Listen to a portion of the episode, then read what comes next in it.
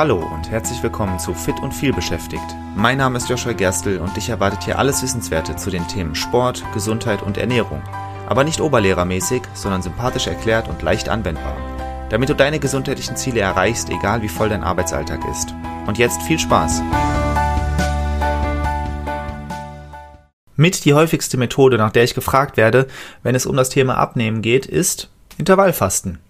Heute möchte ich deshalb darüber reden, was das Ganze ist, wie meine persönlichen Erfahrungen damit sind und was es für Vorteile mit sich bringen kann.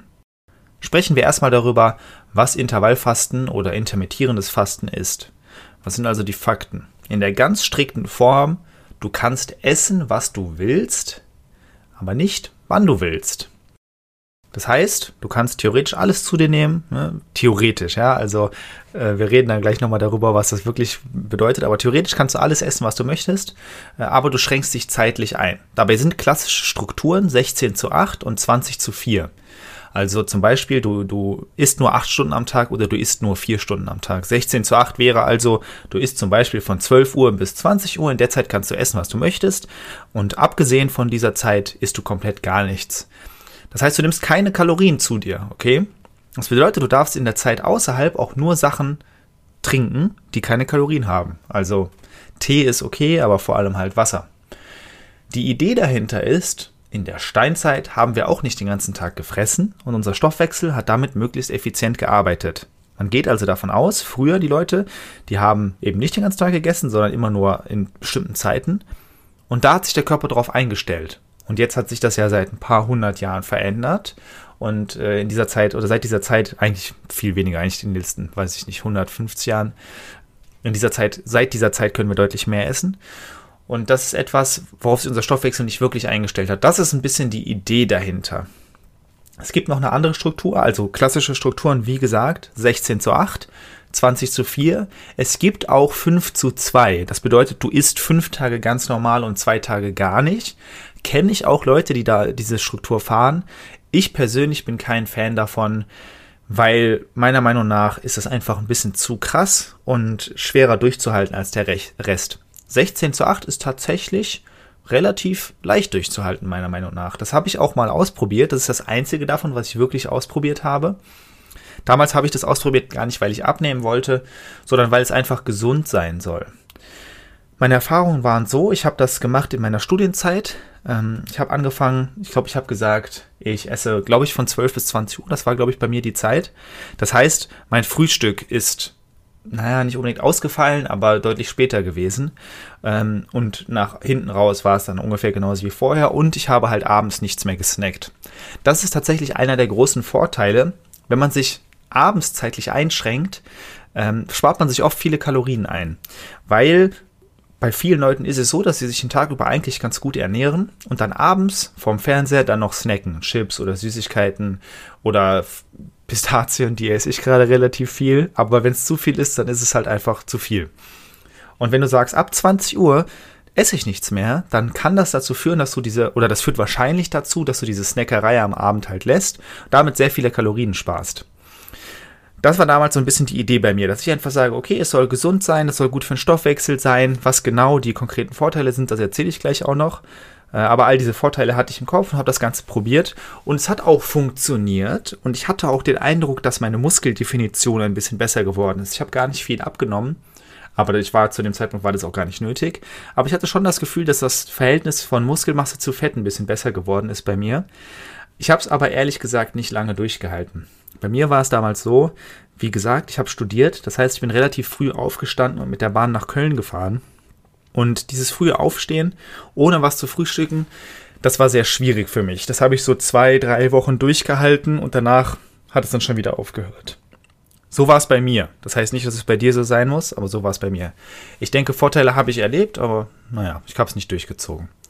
Ich kenne Leute, die das durchgezogen haben. Ich kenne auch Leute, die damit sehr gute Erfahrungen gesammelt haben und tatsächlich wirklich auch gut abgenommen haben mit dieser Methode. Sprechen wir mal über die Vorteile, die Intervallfasten haben soll. Also die ganz konkreten Vorteile. Grundsätzlich ist es so, wenn gefastet wird, verbrennt der Körper irgendwann nicht mehr die eingespeicherten Kohlenhydrate, sondern das Fett. Das funktioniert genauso mit langem Sport. Dein Körper, der braucht immer Energie. Und die ersten paar Sekunden, also sagen wir mal, du fängst an zu joggen. Die ersten paar Sekunden greift er auf sehr, sehr kurzfristige Ressourcen innerhalb deines Körpers zu.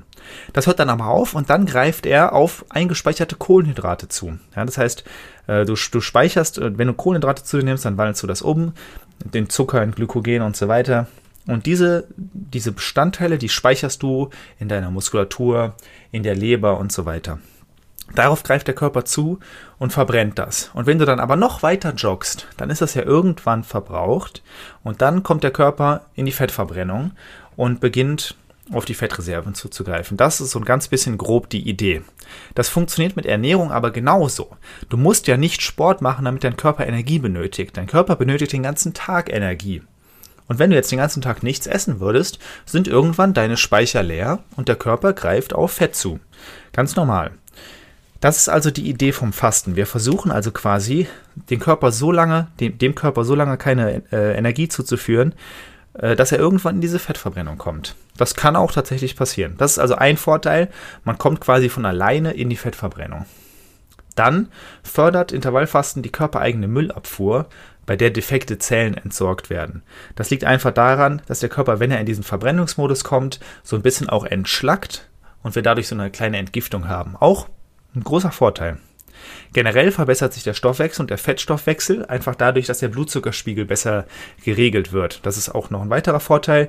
Ähm, die Insulinsensitivität, die wird verbessert. Das geht Hand in Hand. Dadurch, dass wir nicht immer wieder unseren Blutzuckerspiegel erhöhen, dadurch, dass wir zwischendurch immer Kleinigkeiten essen, wird unser Körper sensibler für Insulin der Blutzuckerspiegel generell reguliert sich, damit verbessert sich der Stoffwechsel und wir haben sowohl ein besseres Sättigungsgefühl als auch ein verringertes Diabetesrisiko.